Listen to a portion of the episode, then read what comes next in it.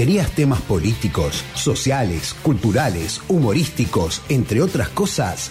Entonces querías Nada Nuevo Bajo el Sol. Ahora yo, porque me toca en este tiempo de plumaje blanco, un mundo con tu voz y un como yo, vencedores vencidos. Con la conducción de Javier Gonzalo Rodríguez y Roberto Paredes. A partir de este momento comienza por la RK. La tribu de mi calle. Nada nuevo bajo el sol.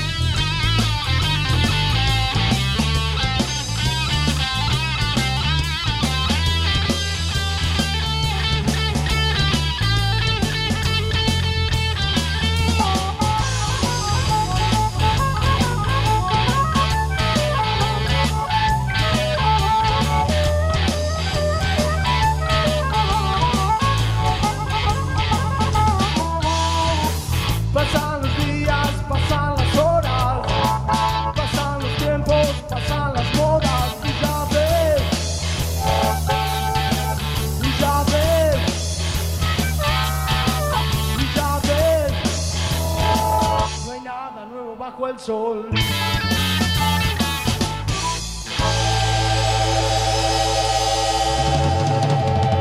Bien, muy, pero muy buenas tardes. Sí, estoy medio perdido. Sí, ahora sí. Se amplió la mesa, ¿eh? Sí.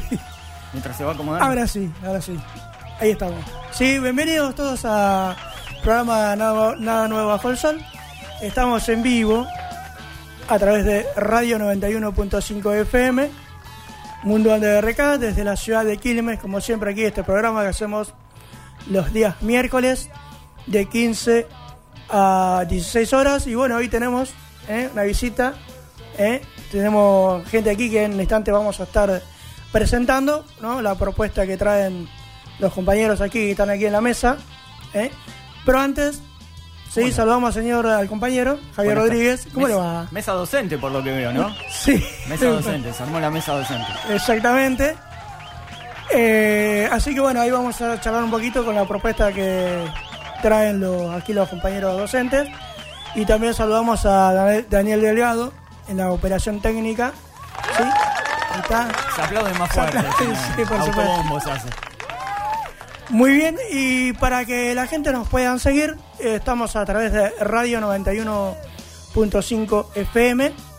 También nos pueden seguir a través de la aplicación MURK TV, ¿sí? La aplicación MURK TV, baja la aplicación a tu celular y por ahí nos puedes seguir. No solo este programa, sino toda la programación que tiene la radio.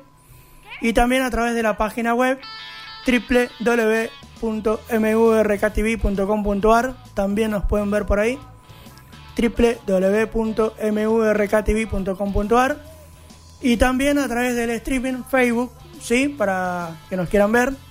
Facebook, streaming, MURKTV también, Facebook de la radio, Facebook, streaming, MURKTV, sí, y de esta manera estamos comenzando el programa Nada Nuevo Bajo el Sol, programa que hacemos los días miércoles de 15 a 16 horas. Mi nombre es Roberto, sí, y vamos a presentamos a los Adelante. aquí los invitados, sí, a Nelson Lupoli, sí, lo presentamos, muy buenas tardes. José Manuel Yedro, también muy buenas tardes, bienvenidos al programa y a Diego Vera también, muchas gracias, bienvenido. Hermano ¿eh? de Hernán. Hermano de, sí. de Hernán Vera, sí, bajista, músico, que lo conocemos hace muchos años, ¿sí? Así que, bueno, ahí estamos, entre todos ahí conocidos. Y queremos decirle a la gente que, bueno, los invitados eh, son parte de la institución educativa, ¿no? La Escuela de Educación Técnica número 4 de Verazategui, ¿sí? Por lo tanto, la invitación tiene que ver con una propuesta que tiene que ver con Flisol, ¿sí?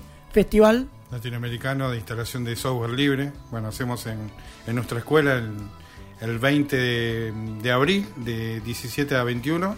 Y bueno, va a haber muchas charlas referentes a la temática y, bueno, y, a, y a las herramientas tecnológicas que, que está apareciendo ahora en el mundo informático.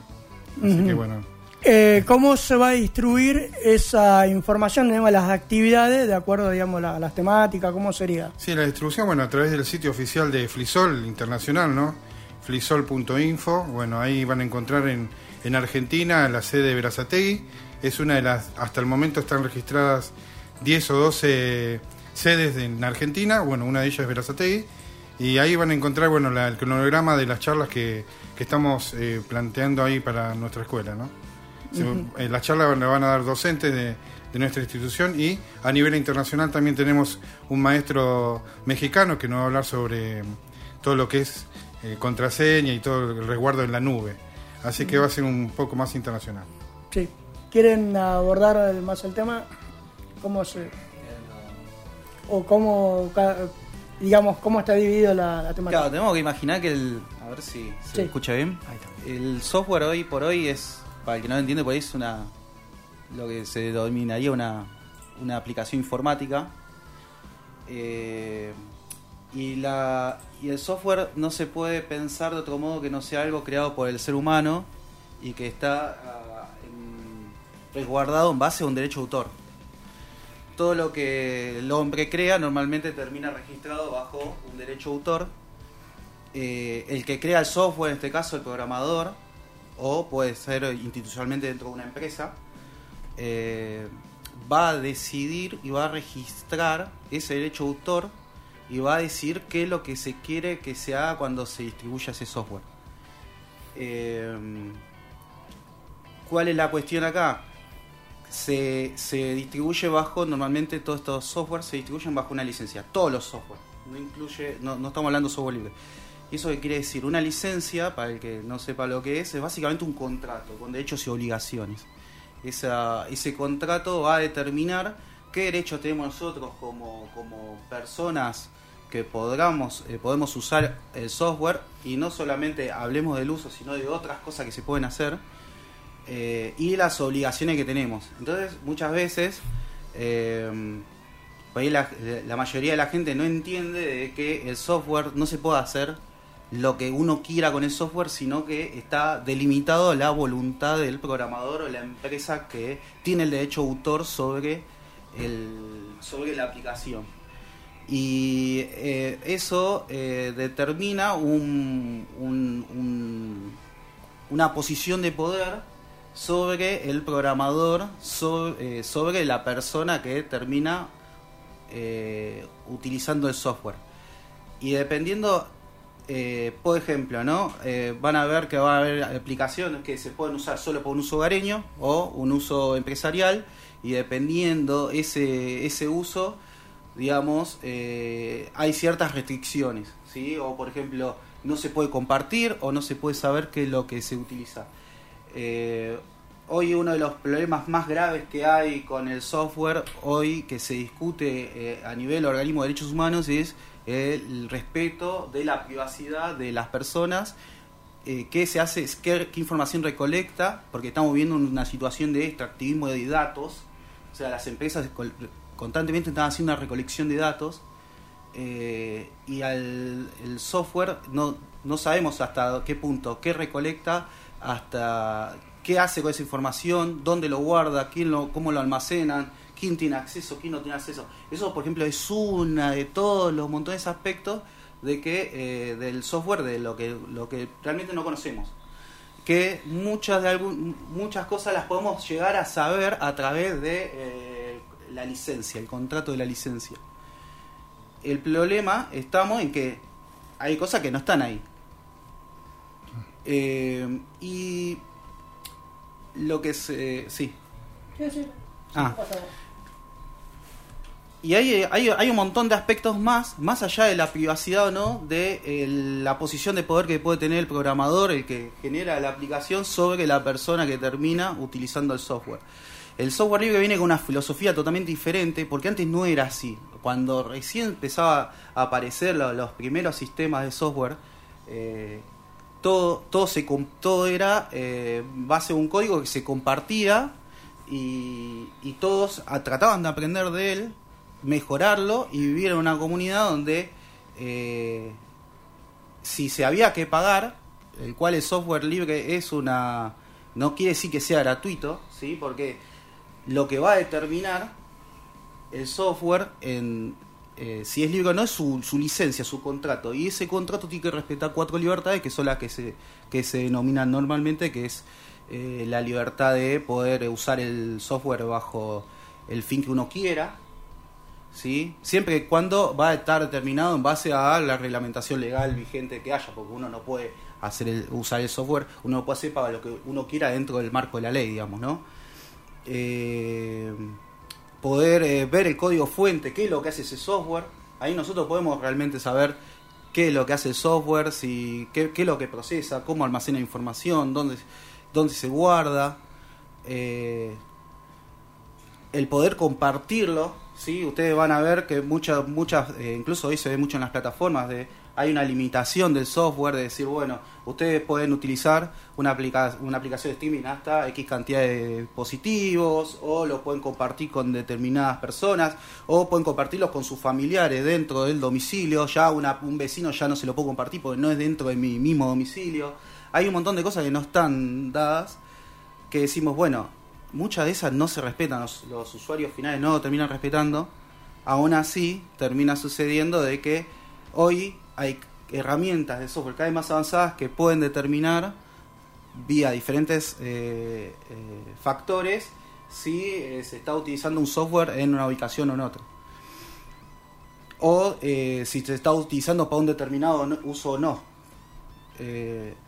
Y después la, poder- la, la cuestión es poder redistribuir, ¿sí? no solamente compartirlo, sino si yo lo quiero redistribuir al público, lo puedo redistribuir libremente. O sea, yo tengo ese marco de libertad donde yo puedo decir, bueno, puedo utilizar este software, lo pagué o no, no hay, no se especifica una cláusula de precio sobre software, ¿por qué? Porque se determina que el programador tiene que vivir de algo y, el, y, en caso de ser una empresa, hay empresas que se dedican netamente a software libre, por ejemplo, eh, es una empresa que se dedica netamente a software libre, que hace poco fue adquirida por, por IBM por alrededor de 45 mil millones de dólares.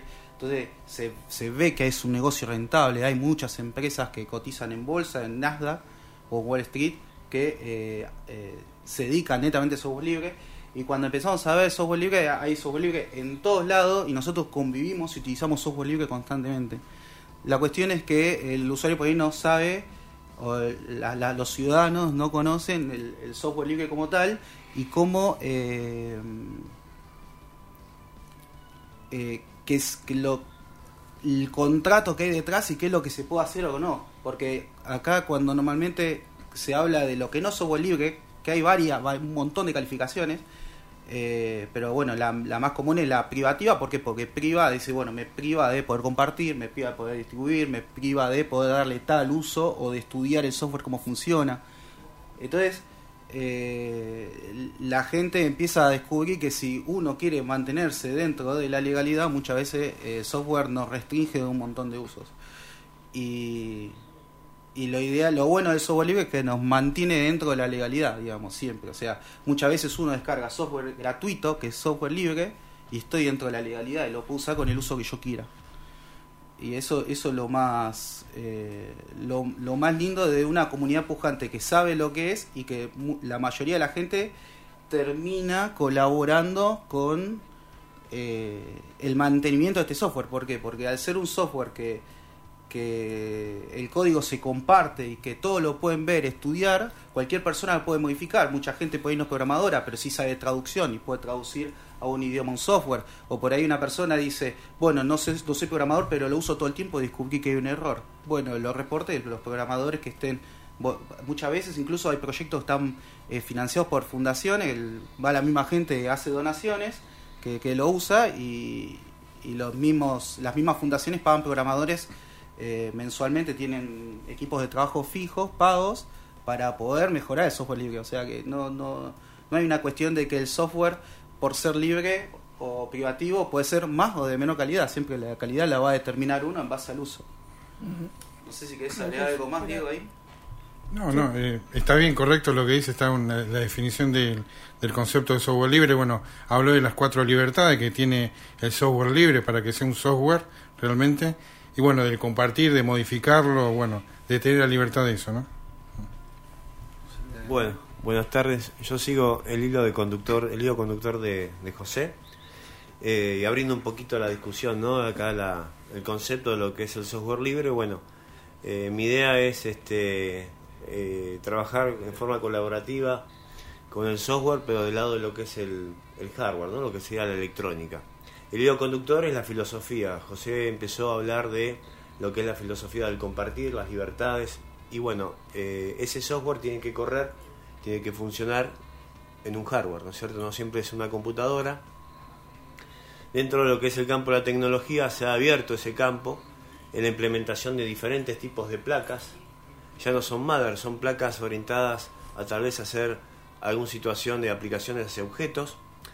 Y tiene también ese pensamiento libre de poder acceder a esa información, a poder ser autodidactas gracias a la información eh, que se encuentra en la nube, que ese software que está por todos lados, está en la nube, poder bajarlo y poder verlo en forma tangible, ¿no es cierto? Y esa documentación de cómo hacer las conexiones con ese software y dónde conectarlo y en qué placa y en qué versión y en qué entorno de programación, para hacer qué, este, todo eso está, esa documentación está, está eh, libre, gratuita. Eh, por lo que, bueno, entonces eh, no hace falta ser técnico específico para poder entender si yo quiero hacer un cartel de iluminación mediante una programación que haga una secuencia determinada, etcétera, etcétera. Tampoco estoy limitado a decir, bueno, si algo no lo sé, si dónde, en qué foro, habrá un foro donde me respondan, en donde yo pueda trabajar en forma colaborativa, multidisciplinaria, inclusive con otra parte del mundo, a alguien que tenga una experiencia similar, sí, de hecho sucede, existen los foros, están, por lo que eso fue también el potencial ¿no? que fue sumando. Y bueno, dentro de lo que es eh, Flisol, justamente lo que es la instalación de software, ese festival latinoamericano, también se fue sumando de a poco con los años lo que es el hardware. ¿no? A diferencia que el hardware en realidad hay que comprar la parte electrónica, siempre el software lo podemos crear, eh, ser realmente los, los autores, ¿no? Pero bueno, en el hardware, si bien se compra esa placa, ese microcontrolador, ese microprocesador, pero bueno, al compartirse toda esa información, esas conexiones, todos los insumos que conlleva, eh, se, se suma a esa familia de la libertad, ¿no? Por eso hablo de la filosofía de, de- del compartir. Entonces se suma el poder eh, reconstruir ese hardware orientado a ciertas situaciones, incluir un software para que eso funcione, ¿no? Y, y eso de a poco que se fue en principio originando en distintos ámbitos, eh, que fue mutando también las universidades, bueno, es el día de hoy, y ya hace algunos años también, que eso se está convirtiendo también en las escuelas, ¿no? En donde, sin querer queriendo, por prácticamente por decantación, como decía José, por una cuestión a veces de costo, de algo cerrado en el cual es muy costoso acceder, o es privativo, etcétera, etcétera, eh, llegó a la educación. ¿no? Entonces el día de hoy que estamos hablando de software libre y de hardware libre dentro de entornos formativos en, en lo que es la educación técnica y no técnica también, ¿no? En todas las escuelas secundarias, primarias, se está trabajando esto lo que es los nuevos saberes digitales, ¿no? Lo que es eh, la implementación de la Eh, ¿Y cómo es recibido por los chicos o, o, digamos, los estudiantes dentro de las escuelas, digamos, lo que tiene que ver con lo que ustedes están... Y bueno, eso eh, no solamente lo que se está, es una propuesta de, de trabajo de lo que es educación, sino también los chicos lo toman porque justamente es lo concreto, ¿no? Es, es, eh, es ver realmente tener un pensamiento computacional, desarrollar algo en función de una problemática real. ¿eh? Si yo quiero generar una situación o quiero resolver una problemática, no sé, una resolución de una automatización de algo, eh, una robotización de algo, una impresión 3D. Bueno, justamente ahí tenemos un claro ejemplo. La impresora 3D es, eh, en gran parte del mercado, es un hardware libre, ¿sí? en el cual conlleva un software libre, en el cual uno lo puede descargar, puede actualizarlo, puede hacer una impresora 3D, ¿no es cierto? Está todo, todo lo que es este, la documentación al alcance. Entonces, los chicos lo toman más que bien, ¿no? Estamos hablando de también la robótica, eh, los nuevos, eh, las nuevas programaciones de distintos lenguajes, de distintos niveles. O sea, uno puede acceder a un software libre y con un hardware libre diferente, con entorno de programación diferente. Entonces, ya ahí la proyección es, eh, no sé, no tiene límites, ¿no? Eh, Sí. agregando un poquito a lo que decía Nelson, hablando del, del evento de la historia de Fisol, Fisol originalmente surgió como un evento ha- hace unos 20 años, un poco más de 20 años, porque la gente era en ese momento era complejo instalar, por ejemplo, ya arrancar decía, bueno, vamos a instalar lo más básico en una PC que es un sistema operativo como Linux o GNU Linux, que es eh, un sistema operativo libre y gratuito, pero era complejo instalarlo. Entonces se hacían estos festivales para que la gente con poco conocimiento lleve la computadora y alguien con un conocimiento más avanzado pudiera instalarlo. Hoy eh, eh, se fue de se fue cambiando la modalidad de FISOL, se mantuvo el nombre, pues es un festival de instalación, pero ya no se hace esa cantidad de instalaciones porque hoy instalar Linux o bajar una distribución de software de, de GNU Linux eh, es eh, igual o más sencilla de instalar cualquier versión de Windows. Eh, entonces eh, ya hoy siguiendo un video en YouTube, eh, se- uno después se va dando cuenta que el sistema es tan intuitivo que ni siquiera hace falta seguir viendo el video. O sea, por ahí con los primeros uno o dos pasos ya eh, se puede continuar. Y, y terminó siendo más un- un- una excusa y para crear un ámbito de divulgación para poder afianzar en, en- en las cosas que hay que seguir trabajando. Por ejemplo, sabemos de que te- hay miles de personas trabajando con software y hoy hay software libre de mucha mejor calidad que software privativo porque porque por ahí una empresa puede tener 300, 400 empleados, entre ellos podrá tener 400, 500, o sea, no sé, pongamos una cantidad X de programadores, pero por ahí no puede competir contra miles de programadores que están constantemente un ratito del día después del trabajo programando una hora para mejorar eso para la comunidad. Y es algo que hace la comunidad por la comunidad. Eh, y eso conlleva desafíos también. Eh, y, eso se puede dar gracias a la masificación de Internet, al que toda la gente pueda compartir, a crear los foros, como decía Nelson. Eh, y entonces cada vez descubrimos que hay herramientas nuevas que, que, que nos, nos ayudan en el día a día y después con el tiempo nos damos cuenta de que es un software libre. Y eh, vuelvo a repetir, hay una cuestión de, eh, de precio, digamos, que, que lo, asocian con el software gratuito y de menor calidad y no es así. Incluso hay empresas que se dedican software, software libre que eh, el cliente tiene que pagar por ese software porque lo que dice el software libre no es que sí o sí te lo tienen que entregar gratis. O sea, uno lo paga y cuando uno paga acompaña con la licencia y- y el respeto de las libertades.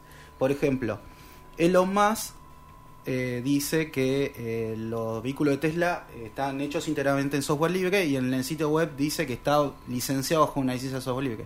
Ahora, eh, en Twitter está lleno de clientes de Tesla que le piden el código fuente de, de los vehículos para hacerle mejoras y nunca los libera Tesla. Entonces ahí no hay un cumplimiento del software libre. O sea, supuestamente uno compra el auto, viene con una licencia software libre, eso se debería respetar, pero el mismo fabricante no respeta el contrato de lo que, lo que le brinda a la persona cuando compra el vehículo. Eh, incluso mismo Toyota, mm, vehículos como Toyota, Mercedes-Benz y demás, eh, tienen ellos eh, tienen show ventures, digamos que, que, que pagan fundaciones para que estas fundaciones hagan sistemas base, por ejemplo, para software para vehículos, y después Toyota y Mercedes-Benz tienen sus propios equipos de programadores para agregarle su capado adicional. ¿Por qué? Porque se dieron cuenta que es más económico y mejor trabajar bajo una vía de software libre. Decir, a ver, si nosotros necesitamos un control de freno, el control de freno tiene que estar estandarizado y demás, bueno, hagámoslo por software libre y después cada empresa buscará el valor agregado para decir, bueno, mi vehículo es mejor que el otro, pero si estamos trabajando todos dentro de un ambiente estandarizado, ¿por qué no hacerlo todos juntos? Entonces, y después se compite mejor en una sana en una sana competencia que uno termina comprando el auto que le, más le gusta, digamos. Ahora, vino la pandemia y de repente todos nos vimos atravesados por el uso del celular y distintos dispositivos y una eclosión de distintas aplicaciones, ¿no? Tenías que sacar eh, o descargarte aplicación para esto, para aquello, para lo otro. ¿De alguna de esas aplicaciones surgió de esto? De lo que están contando ustedes, de, de gente que estaba programando, tratando de buscar soluciones en general para la población o todas vienen Hay- de, hay- de hay- algún lado que no sea ese? Hay, hay muchas que se hicieron conocidas ahí y, ah, y después... eh, Sí, sacando las comerciales, ¿no? La de los pedidos, la de Uber, etcétera. Digo, Claro. alguna aplicación, por ejemplo, te cuento lo que usan en bomberos que se llama Alertor. Entonces vos recibís eh, la emergencia a tu celular. Hubo un bombero que se sentó a programar esto, pensó y dijo, bueno, che, dejemos la radio de lado, el toque de sirena de lado y dijo, bueno, hagamos esto. Y es abierto, o sea, vos te lo descargás, no es lo que vos estás contando, debe haber algo más, no, no conozco tanto de programación. Pero buscaba una solución X, Claro, transmitir la emergencia al celu. de- desconozco, desconozco el caso puntual. Para que sea software libre, Sí. en este caso, esta persona debería compartir el código, decir, o tenerlo publicado en internet, para que otras personas, sean bomberos no, o programadores o no, eh, puedan hacer sus aportes y mejorar el código. O sea, para que, es decir, o sea, mismo uno se da cuenta cuando usa software, que el software falla. Sí. O sea, tiene, tiene errores y demás. Uno se ve que con el tiempo eso- esos errores se van diluyendo, sea software privativo o, o libre. Lo único lo que nosotros nos damos cuenta hoy es que los software libres eh, se depuran, eso se llama proceso de depuración, eso se depura más rápido que el, que el software privativo muchas veces. El software privativo, eh, eh, al no estar atado a una comunidad, por ahí tiene una necesidad más comercial y decir, bueno, eh, esto, bueno, lo arreglo después, total, me voy a dedicar a arreglar mis problemas de core de negocio y después me dedico a, arreglar eso. Por ahí el, tema de la comunidad va enfocado eh, también a, a, decir, bueno, vamos a arreglar primero lo más urgente que por ahí va atado a un tema de seguridad o de privacidad o, o decir, bueno, esta funcionalidad afecta a más personas que al resto y después se va ir arreglando el resto. Eh, eh, y además es, bastante democrático eso porque normalmente la mayoría de los proyectos tienen eh, dentro de los foros de discusión se discute qué es lo primero que se va a atacar primero, cuál es el problema que se ataca primero para solucionar. Sí, le queremos decir a la gente que estamos en vivo, esto es Nada Nuevo Bajo el Sol, a través de Radio 91.5 FM. Estamos charlando con los profesores José Manuel Yedro, Nelson Lupoli y Diego Vera, eh, a propósito de lo que es el Festival Latinoamericano de Software, Soft- De instalación de software libre. Software Libre de la Escuela de Educación Técnica número 4 de Verazategui. ¿sí? Eh, envía saludos Claudia Villanueva. No sé si- Uh. ¿eh? Así Saludos. Claudia, eh, compañera nuestra de la escuela, así que mandé el link de la radio, así que están Bien, escuchando. para que nos puedan seguir a través del Facebook de la radio, eh, MURKTV, bueno, ahí nos están retransmitiendo. Eh, bueno, hablaban de, las diferentes eh, alternativas que se utiliza o que se puede utilizar o, o, eh, con respecto al software. Eh, ¿Qué más se puede agregar, digamos, para que la gente pueda saber, digamos, enterarse, ¿sí? Respecto a lo que la, la propuesta. Sí, bueno, la propuesta es promover, viste, y acercar a la comunidad, no solamente a nuestros alumnos, todo lo que es el, la filosofía del software libre, eh, bueno, acercar y mostrarle las alternativas libres que hay, eh, sacando de la línea de Windows, ¿no? Y bueno, sabemos que también en Windows hay software libre para Windows, o sea, o sea, si quieren migrar, primero usamos Windows y después, bueno, empezamos a usar los paquetes y, bueno, después migramos a Linux, ¿no? Pero bueno, eh, la idea es esto, es acercar a la comunidad toda la filosofía, los, los programas que se pueden usar, que las alternativas que pueden usar eso en sus hogares, en las empresas, bueno, y, y ah, bueno, nos- eh, para acercar también el, el acompañamiento de distintas cooperativas de desarrollo de software libre, hoy tenemos el auspicio también de Canva, Canva mm, Software, eh, cooperativa Canva, que es, eh, es la que nos va a acompañar ahora y vamos a, a, des- a- ¿cómo es? a implementar la difusión ahí en Verazategui más fuerte sobre el software. Eh, esto se va a realizar el viernes 21, ¿puede ser? Sí. No sé si viernes 21 de... de, de 17 abril. El ve- 21 de abril, 21 de abril. 17 a 21 horas. A 21. La entrada eh, Es libre y gratuita, sí, gratuita, sí, libre, ¿sí? sí. Y digamos que las actividades se van a desarrollar en las diferentes aulas, va a haber diferentes propuestas, ¿no? De lo que, bueno, de lo que es el software libre. Sí, hay dos aulas eh, co- completas así ya de charlas. Eh, bueno, le había adelantado más o menos que va- vamos a hablar sobre Docker, un software de, de contenedor, o sea, para desarrollar su el propio ámbito del desarrollador, del programador. Eh, bueno, la charla de una instalación en vivo de, de un- una distribución de Linux. Va a estar la introducción también de software libre, que es el software libre. Vamos a hablar de, de Arduino, de, de una plataforma de hardware libre que combinando con el software libre podemos desarrollar algo tangible, ¿no? De, como utilizando la robótica, generando autos manejados por Bluetooth, por Wi-Fi, bueno, distintas automatizaciones también. Y bueno, eh, después eh, otra charla es de lo que es, eh, uy, la nebulosa, ya, sobre, bueno, eh, charlas de cómo manejar bien adecuadamente las, las contraseñas, que bueno, se acopló un maestro de México y bueno, lo vamos a dar en videoconferencia, así que va a estar interesante, la primera vez que tenemos un, un speaker eh, internacional. Bien, videojuegos. Videojuegos, eh, todavía no, no encaramos. No, no, no hay nadie que se especialice en software. es- hay, hay software libre Pero va a para videojuegos ahí para Hay- jugar o no. No, no, Creo que eh, no hubo lo- la, la última vez. La hubo? última vez sí hubo, lo que pasa sí utilizando videojuegos libres, sí, Ah. bueno. Ahora, bueno, ahora eh, como es corto el día, Sí, lo hacemos un viernes, generalmente se hace los cuartos sábados de abril, Claro, claro. ¿no? Entonces nosotros hacemos en periodo de, Sí, de sí. horario de clase, por eso es Exacto. la acotación de horas. Bien, bien, bien entonces. Sí, no, la, la idea es de, de, de Frisol eh, y esta difusión es desmitificar un poco eso de que software libre se utiliza muchísimo. Incluso vamos a ver un montón de películas de Hollywood que se, que se utilizan bajo software libre, también hacen este tipo de... de Ahora también, ¿no? Se utiliza mucho, ¿no? se Eh, utiliza mucho porque ellos se dan cuenta, las empresas se dan cuenta que, que- que ahorran en costos y que, eh, o sea, también se ve un poco de eso, de decir, bueno, no estoy pagando programadores eh, porque tengo un montón de gente voluntaria, al precio también de que esa gente también lo va a usar ese software. O sea, es, el- es como la regla. Costo-beneficio, claro. Es la regla del juego, o sea, yo sé que eh, estas empresas de Hollywood saben que hay un montón de software que hoy cualquiera de nosotros con una isla de edición más o menos decente se puede utilizar ese software y podemos hacer los mismos efectos especiales que puede hacer Pixar o cualquier otra empresa eh, de tal magnitud. El tema, eh, eh, eso, eso ellos lo entienden, bueno, pero ellos ya tendrán que ir por saber decir, bueno, eh, tengo que hacer las mejores películas, mejores... eh, eh, Claro, el tema son los de- efectos especiales, ¿no? Eh, hacerlos eh, similares, digamos, a lo, a lo real, ¿no? Claro, pero lo bueno es que nosotros hoy tenemos la posibilidad de tener. eh, hay, hay películas incluso argentinas que se hicieron con software libre y hay películas de, de,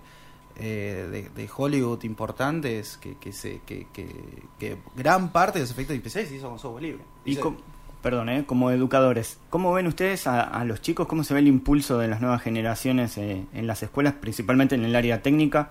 Y si pueden trabajar mancomunadamente en tanto programación con la electrónica, ¿cómo viene ese trabajo? Eh, sí, si me permitís, eh, me parece que en realidad lo, la esencia de todo esto que estamos hablando no es ni el software, ni, el- no es ni el software ni el hardware, ¿no? Es de dónde nace todo, que justamente estamos todos hablando de lo mismo, es un trabajo eh, colaborativo, en equipo, ¿no? Entonces esa es la verdadera esencia, porque en realidad estamos hablando de grandes software, grandes desarrollos, es en función al trabajo de un grupo de personas que lo compartió para que otro grupo de personas lo hagan y después otro grupo de personas que a la vez no conoce a este eh, genera un foro en la web y postea algo allí en donde eso después uno lo busca de capaz hace dos años eh, postea algo ahí le responden. Entonces eso es lo que se trata de, de fomentar no pero como sociedad me parece que es mucho más interesante como para repensar un poquito esta situación de que cómo podemos construir, no desde cero, sino en función a la construcción del otro con el otro, ¿no? Que generalmente viene alguien y lo corre un costado, esa, eso que está bien construido, y vamos a reconstruir algo de cero porque nosotros tenemos otro pensamiento, otra, otra camiseta. Y creo que como sociedad este, y en el mundo también, entonces eso lo tenemos que modificar. O sea, estamos, la educación está cambiando, la sociedad está cambiando constantemente y me parece que esta es una buena línea también de multiplicarlo y que más en la sociedad y en la escuela. Entonces, esto es lo que se ve, ¿no? Que los chicos empiezan a investigar, ya el docente no es el único saber que, se encuentra y que el saber viene de la pizarra al, a las- al pupitre o, o al banco, sino que ya es bidireccional. Los chicos lo que hacen es investigar, eh, traer eh, tecnologías nuevas en función a lo que investigaron juntos y estuvieron tal vez una noche o una madrugada y nos vienen con situaciones en las cuales tal vez nosotros a eso no abordamos, entonces ellos nos, dan esa nueva información. Entonces, como padres, plantearnos también, tener a, los chicos incentivados en una, en una investigación, ¿no es en un trabajo con el otro, ¿no es cierto? Así que en eso se ve claramente, lo ven las familias. Podemos discutir después los costos, tal vez porque para acceder a un hardware entendemos que, que somos parte de América Latina y no hacemos, eh, no construimos los chips, ¿no es cierto? Todo viene de países eh, europeos, de Norteamérica, pero bueno, sí tenemos el pensamiento de, de articular o, o de reciclar y a veces la necesidad eh, nos hace ser un poco y bastante mucho más este, eh, abiertos ¿no? en lo que es el desarrollo. Así que nosotros como, como profesores lo vemos, vemos vemos chicos que tal vez dicen que quieren dejar abandonar la escuela, ¿no? Por múltiples situaciones. Y, y a veces nos emociona que un proyecto ellos ese día que tienen tal vez esa materia para ese proyecto no faltan nunca están están están trabajando este colaboran con los otros subgrupos si, si tal vez no están si están quedados o no entonces esas situaciones son es la riqueza de lo que es el compartir ¿no? me parece que ese es el plato de lo que contiene todo La vieja eso- frase que nos decían en el profesorado, ¿no? Socializar los conocimientos. Acá se está poniendo en juego eso, ¿no? Compartir todo lo que vos traes con tu trayectoria y lo que los chicos traen ahora. Porque es verdad, Sí. hoy googlean todo y te cuestionan todo desde lo social, a nosotros también Claro. nos pasa, pero digo, No, no, no digo de la, de la búsqueda de la búsqueda sin, sin sentido, sin brújula, ¿no? Sí, tenemos que nosotros orientarlos, somos responsables de eso.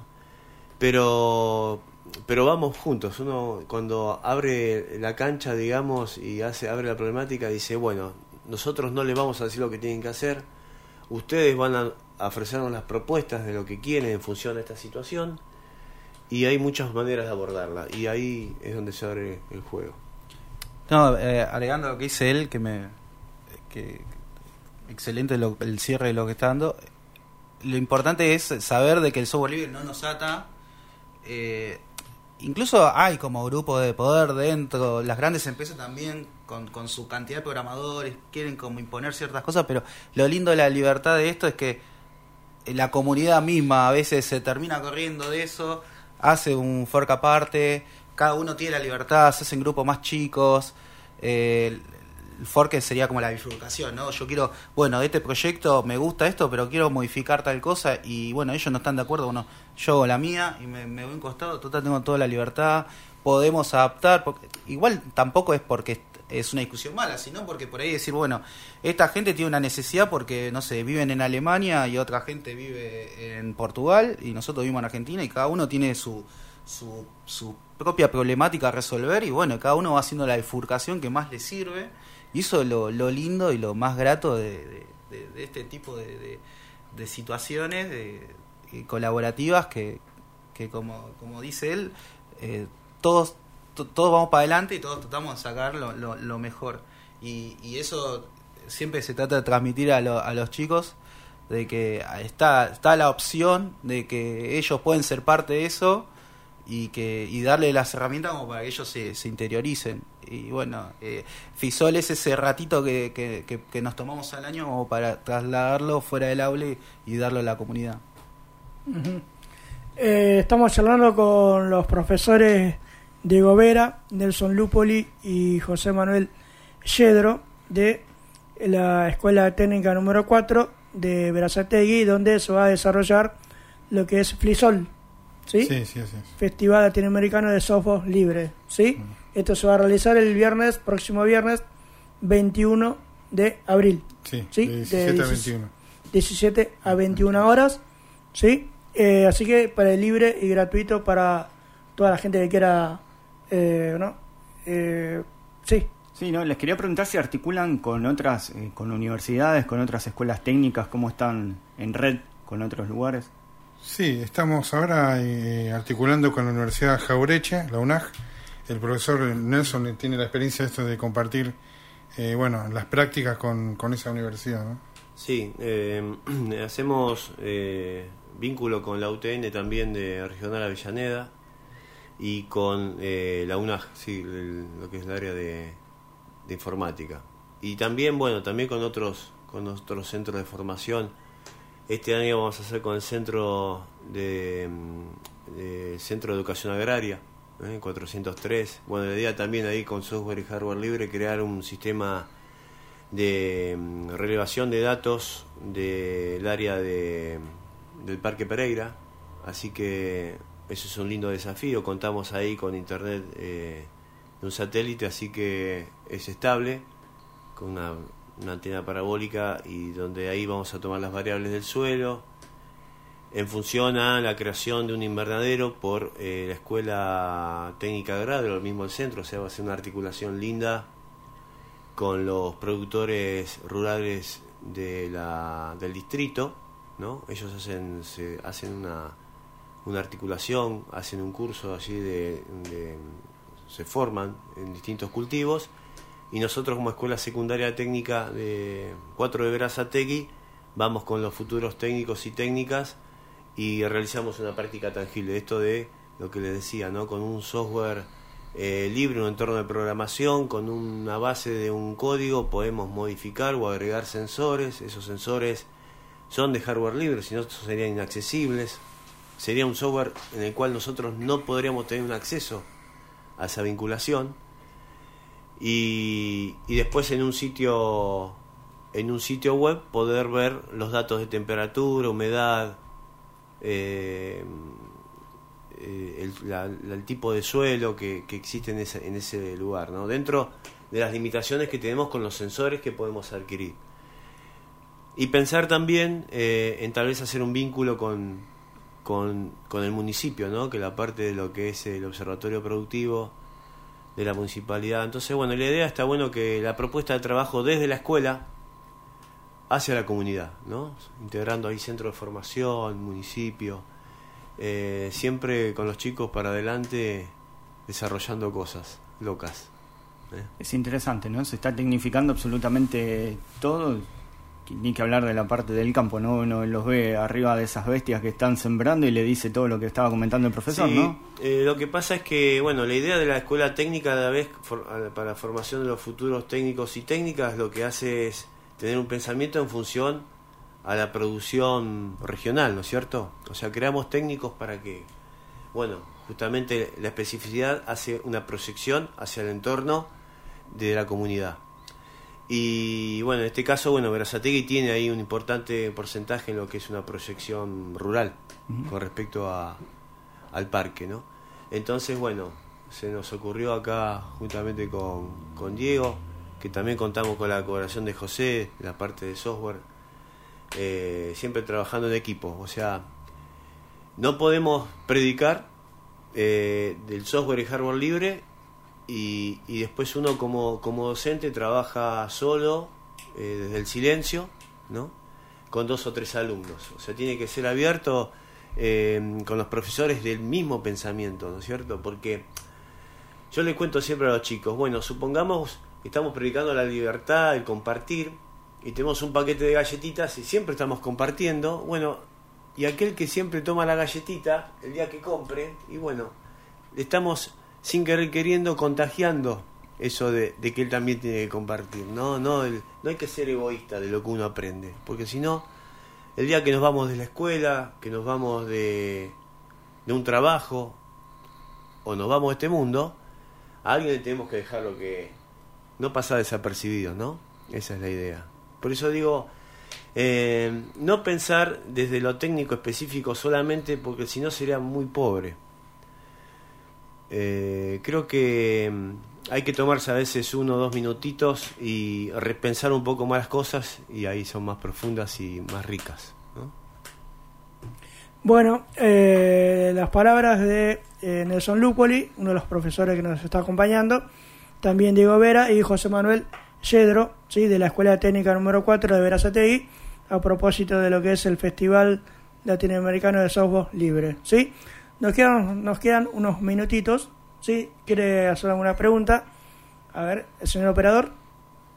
Sí. ¿Qué pasó? Ah, bien. Mientras tanto, le queremos decir a la gente que, bueno, estamos a través de Radio 91.5. Ya está solucionado el problema Ahí técnico. está, ahí está. muy bien. Hola, hola, ahí estamos, ahí estamos. ¿Tiene No, software libre usted? Hay, hay un, bueno, precisamente yo uso uno libre, que es el Reaper, es para edición de sonido. Esto lo, me lo recordaba Martín de Quilmes Este, no sé si tiene el mensaje en el Facebook, Puede, ah, puede ser. pero en este caso, bueno, en mi caso uso el Reaper, que es un programa que todo el mundo en esta post pandemia se profundizó, ¿no? No hay quien no lo maneje, o sea, todo el mundo te dice, es esencial saber manejar ese programa, lo mantiene una comunidad, digamos, ¿no es cierto? Eh, tiene herramientas, se baja gratuito. Eh, obviamente, en algún estudio por ahí profesional, compran algo de marca y pagan, porque es como un target, ¿no? Es decir, no usamos un programa gratuito que lo conoce todo el mundo, que funciona más que bien, pero sí, sí lo saben utilizar, es como la base, ¿no?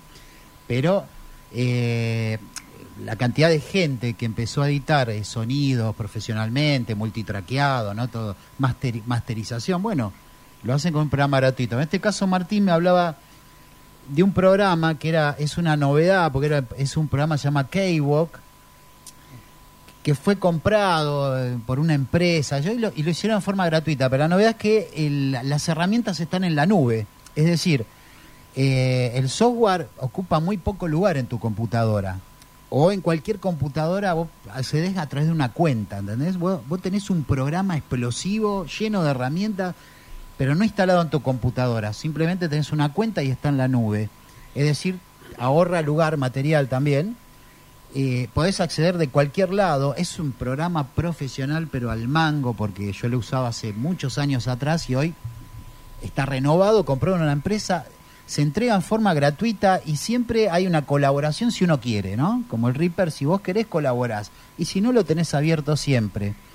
Eh, bueno, decía que cuántos amigos de él eh, están utilizando este programa K-Walk, que antiguamente era algo muy caro y que hoy eh, tiene el concepto que ustedes están planteando, ¿no? De un software libre y para para si no muchos se quedaban en el camino no no no se podía acceder a pagar tantos dólares que para nosotros son más caros inclusive o estar eh, craqueando programas y haciendo esas cosas truchas bueno hoy se acceden a herramientas espectaculares en forma gratuita sostenidas por una comunidad que como ustedes eh, tienen el mismo pensamiento y la cantidad de técnicos encima los argentinos que somos nos das un alambre y te hacemos magia. Bueno, con estos programas han salido profesionales que se destacan en todo el mundo, ¿eh? pero accediendo primero con estas herramientas en forma gratuita, online también. Eh, no sé si Sí, sí, sí. Bueno, para un poco lo que com- comentaba él, era eh, lo que sucede muchas veces, eh, la reticencia de algunas empresas dicen, bueno, yo necesito un respaldo del software, de decir, bueno, yo tengo que tener un respaldo de que esto funcione, que no falle y que yo no tenga un lucro cesante, digamos.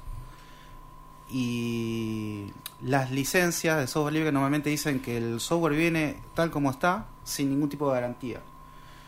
Aún así, uno, como la, la empresa, puede contratar a, a otra empresa que se dedique a dar el soporte para ese software. Porque que sea libre puede ser muy estable, pero aún así no está eh, li- libre de errores. Ningún software, incluso no existe ningún software que esté liberado de errores. Todos eh, tienen algún tipo de error. Ya de por sí está creado por el humano, que el humano ya de por sí tiene una naturaleza imperfecta. Entonces, eh, lo que sí se hace es, se le paga a una empresa para que tenga esa responsabilidad de decir, bueno, dar el soporte necesario para que eso se mantenga y que no falle. Para que uno se dé una idea del software libre, lo que se utiliza, se utiliza en montones de cosas que, eh, por ejemplo, hace un año, unos dos años, se había votado eh, el su- eh, uno de los tutores más grandes de los Estados Unidos. Eh, no sé si era el más grande que tenían.